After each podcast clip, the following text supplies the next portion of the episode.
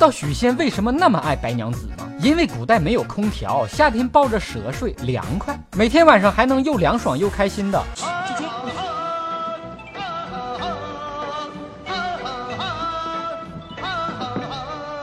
欢迎不准时收看瞎扯淡，我是很有匠人精神的小东，谁也犟不过我。大热天的，我边在屋吹空调就边想，这古代人夏天也太惨了吧！就算是皇上，你也没有空调吹，我比皇上待遇都高。后来一查资料，发现自己没文化了。古代帝王有的是方法避暑降温，比如古代有一种深井是专门制冰供帝王将相享受的，深井冰就是这么来的。你神经病，神经病，神经病啊！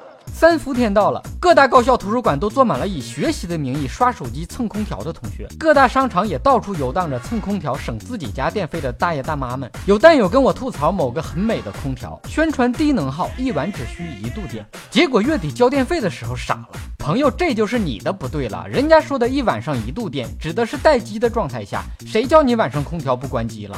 不少生活在中国的非洲朋友都被热得中暑，晒得黢黑，深切感受到了中国大地的热情。可以理解，中学物理老师就告诉我们了：黑色吸热。真心劝非洲朋友一句，在中国热的实在受不了，就回你们非洲老家避避暑。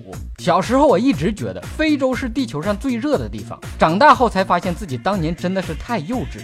小时候一到夏天，老师还骗我们说心静自然凉。现在想想，老师说的也对，心静，心都安静的不跳了，人可不就凉了吗？以上部分内容纯属瞎扯淡。好看的小哥哥小姐姐们，别忘了转发、评论、飞弹幕、双击关注、点个赞。有位女弹友给我留言评论说笑死了，听了心情好好，运气保持好心情。就冲这位准妈妈胎教的高品位，这孩子长大指定错不了。